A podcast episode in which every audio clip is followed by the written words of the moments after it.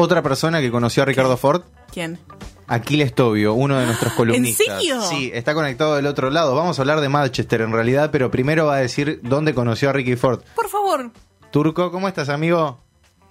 Hola, gente, ¿cómo andan? Perdón que te colgamos, pero llegó una llamada de España, no podíamos rechazarla. No, por favor, pero está perfecto. Genial. ¿Dónde conociste a Ricardo Ford vos? Eso va a ser tu no tenía columna. que ver con la columna, pero en Mar del Plata. ¿Cómo? ¿Por qué? ¿Cómo? Estabas de joda vos, dale. un capo, Ricky, ¿eh? Hay que aclararlo, un capo total. Buena, buena onda, buena gente. Sí, un copado. Yo eh, laburaba con una banda que ya en ese momento no, no, no laburaba con ellos, pero me invitaron igual.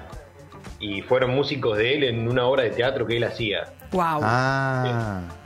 Entonces me mandaron una invitación. eh, y bueno, yo en ese momento estaba por ahí y pasé a, a saludar a mis amigos y, y bueno, estaba él. Eh, lo encontré. En un momento estaba sentado en el cordón y estaban comiendo una pizza con los muchachos grandotes de seguridad que tenía al lado, ¿viste? Sí, que eran como unos monos gigantes. Se estaban, sí, se estaban clavando una musarela ahí con una birrita sentados en el cordón, fue genial.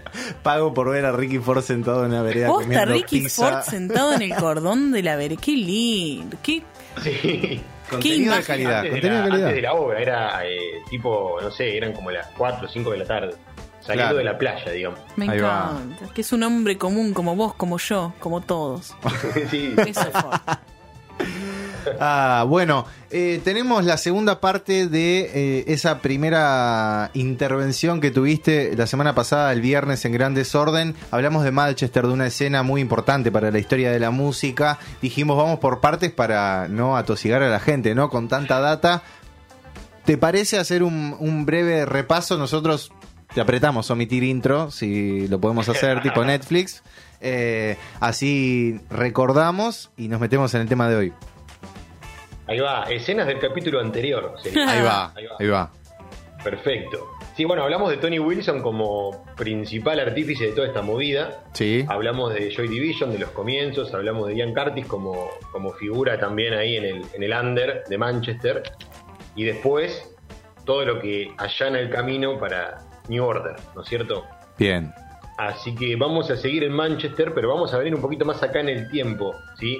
Bien. Vamos a viajar un par de años más, Sí. nos vamos ya a mediados de los 80 y tenemos que hablar de dos bandas principalmente, porque hay muchas, como decías vos recién, sería un montón de data, pero principalmente, principalmente tenemos que hablar de los Stone Roses, Sí. Ian Brown y compañía, y los Happy Mondays, que ya el- la semana pasada les había adelantado algo de cómo los conocen.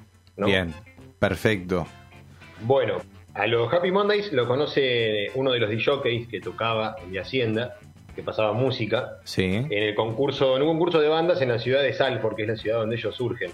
Bien. Recuerdan que les había contado que ellos salen últimos en ese concurso Sí. y deciden contratarlos, llevarlos igual. Solo por salir últimos. Qué Sí, caprichoso. medio como, como acto de rebeldía, pero bueno, dieron, dieron en el clavo igual. Eso, eso es lo lindo de la anécdota. Y recordamos a Da Hacienda como ese espacio que abrazó a todas estas bandas, ¿no? Vamos a darle el formato discoteca.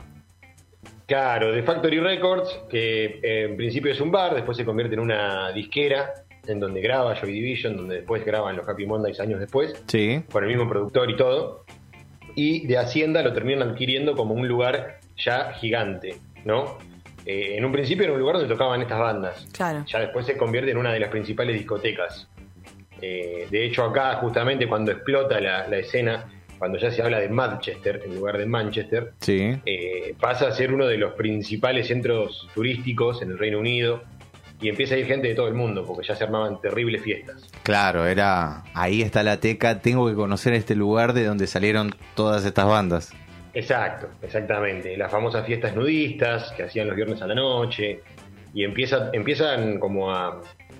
la- la- la gran- las grandes disqueras y los grandes medios empiezan a escribir y a decir cosas de lo que pasaba ahí. Empiezan las denuncias por bardo, por droga, eh, por desnudez y todo ese quilombo. ¿Sabes qué estoy pensando? En Club Sí. 64, Club 54, Club 54, sí. eh, como que les dura un tiempo. ¿Cuánto tiempo pudo durar el descontrol acá? es una gran pregunta, es una gran pregunta. Eh, sí, generalmente todo tiene un tiempo, ¿no? ¿Es Claro. En un momento, Eh, listo, bueno, se- Claro, la cosita de moda. Sí. Y después sí, sí, pasa. sí. Eh, de, de Hacienda eh, abre en el 82 Bien. y cierra en el 97. Ah, bueno, bancó Bastante. 15 años. Ew. Ew. Bancó. Bancó y en el 2002 es demolido y no sé qué pusieron ahí, viste, en el No. avance de... Qué garrón cuando hacen esas siempre- cosas. Bien de la reta, Sí. ¿viste? Bien Sí. de. Tiremos todo abajo, pongamos un edificio. Pongamos veredas nuevas. Qué. Así. Qué. Claro, muy europeo todo, sí. Bien, y dentro de esta etapa, entonces, esta segunda etapa a mediados de los 80s, de Stone Roses, Sí, vamos por ahí. vamos por ahí, los, sí. Stone Roses, los Stone Roses vienen de más o menos entre el 84 y el 85, graban So Young, que sería el, el primer single, el primer EP. Sí. Ellos no estaban en el sello, no grababan discos, venían como más de abajo, independientes, metiendo EP. Claro. ¿Cierto? Y los Happy Mondays eran, eh, digamos, bancados, entre comillas, por Tony Wilson, y mediante Factory Records logran hacer discos y logran laburar con gente grosa. ¿sí? El primer disco de los Happy Mondays es en el 87. Tiene el nombre más largo de la historia de, de- de la discografía de las bandas. No sé si quieren se los digo entero, pero no sé Sí. si viene al caso.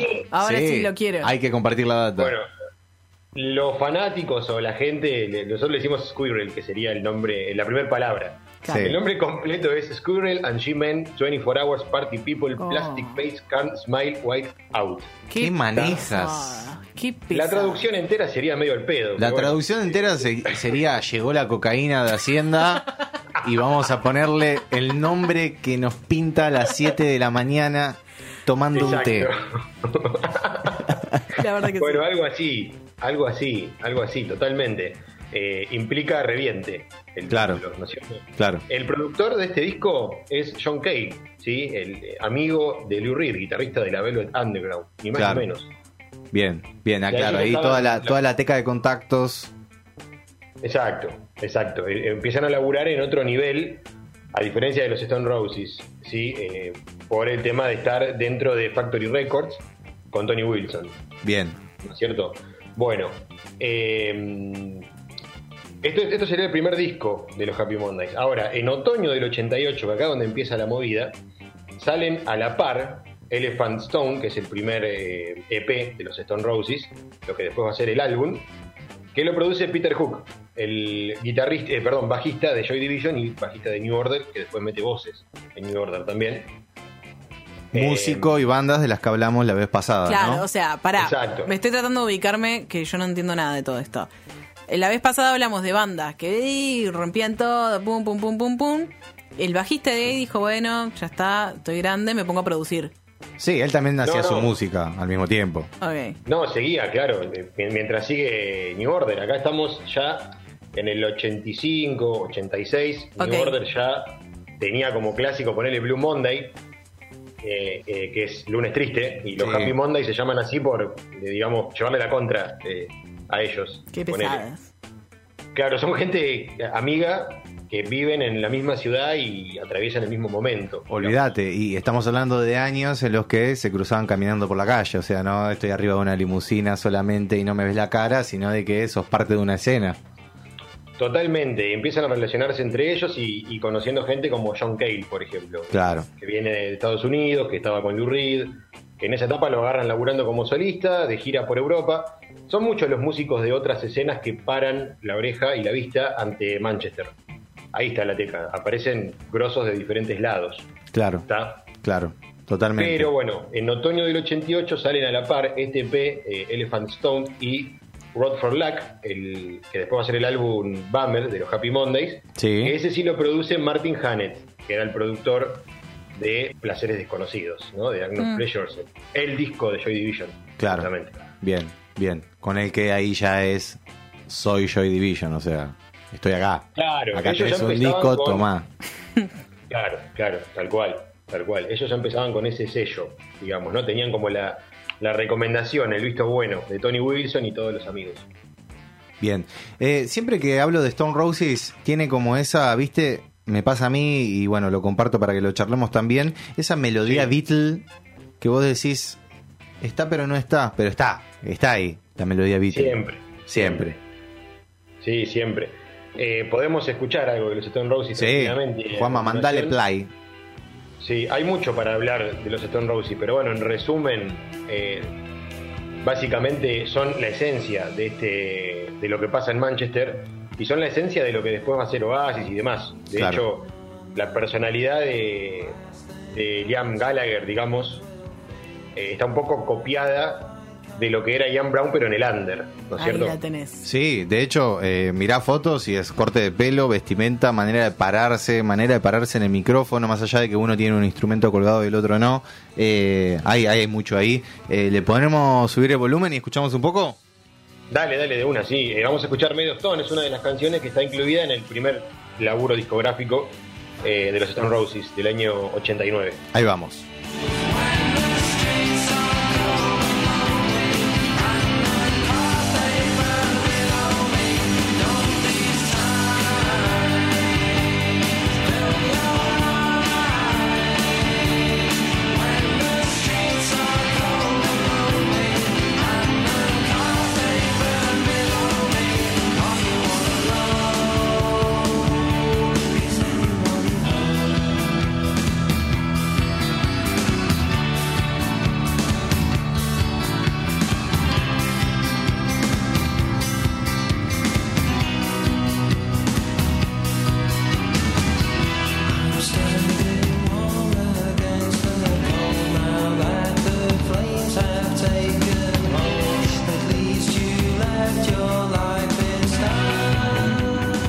Bueno, ahí lo tenés a, a una especie de John Lennon transformado en un híbrido con este otro. Claro, es toda la escena, o sea, es parte de todo ese país también, no solo ni siquiera solo Manchester.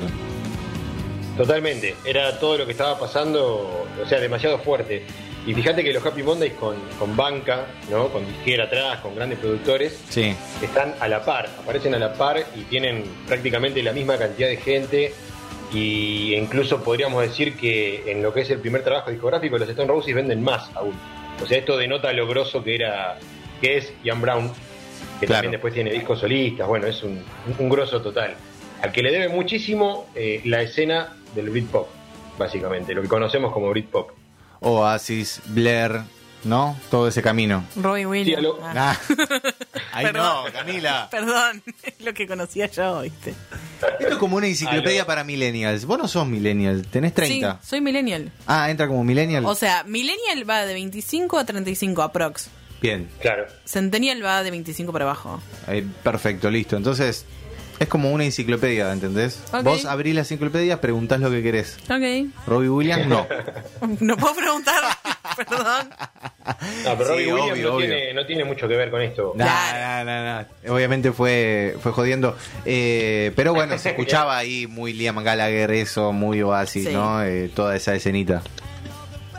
Exactamente, a los fans de Oasis no les gusta un carajo, porque por ahí es como que entienden, sobre todo la, la- la nueva ola de fans, ¿no es cierto? Entendió como que eran los pioneros de una escena. Claro. En realidad fueron los más relevantes de toda la escena del Britpop. ¿sí? Algo así como pasaba con, no sé, con los Guns en Los Ángeles. Claro. ¿no? Que se convierten como los número uno, pero había como 15 bandas iguales o mejores atrás que no llegaron a nada eh, y que hicieron todo el trabajo crudo anteriormente, ¿viste? No, y también pienso en esto de bandas que, a ver, hoy mismo, por ejemplo, justo nombraste a los Guns y Los Ángeles, no estamos hablando de esa escena, pero digo, hoy en Los Ángeles hay bandas que todavía siguen haciendo rock and roll clásico. Y hoy en Manchester hay bandas que todavía siguen el camino de Oasis, por ejemplo. O de Stone Exacto. Roses. Exacto, son, son escenas que, que se convirtieron en, más allá de que vendieron y trascendieron a nivel internacional, y que primero son vanguardia y después son industria, eh, generan como, como un culto aparte. Claro. Y es un legado que sigue, siempre, siempre, sí. Bien. Y ahí los Happy Mondays.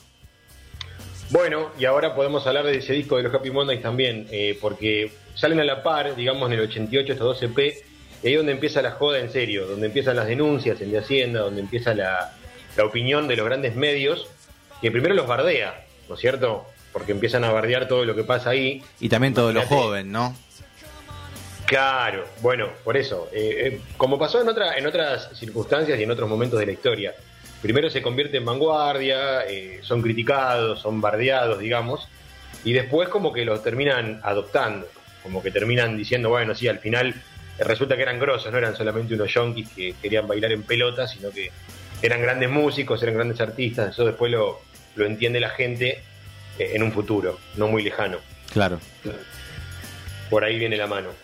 Eh, el término Manchester justamente viene por el EP de los Happy Mondays, que viene después, ¿sí? Manchester Rave On, el delirio de Manchester sería, eh, que sale en el 89. Pero podemos escuchar una de las canciones, o por lo menos un poquito del primer disco de los Sí. Happy Mondays, este que tiene tan largo, Sí. título más largo de la historia, Ah, increíble. al que solo le vamos a decir Squirrel, ¿sí? Ardilla. Se la Eh, complicaron al pedo. Aparte arranca con la palabra ardilla, o sea, Basta, no dale. jodás. Pesada. Sí. Larga el, larga el coso. Bueno, eh, ¿cuál es la canción, querido amigo? Tart Tart se llama el tema. Es, es la segunda canción de, de este primer disco que lo produce John Cale.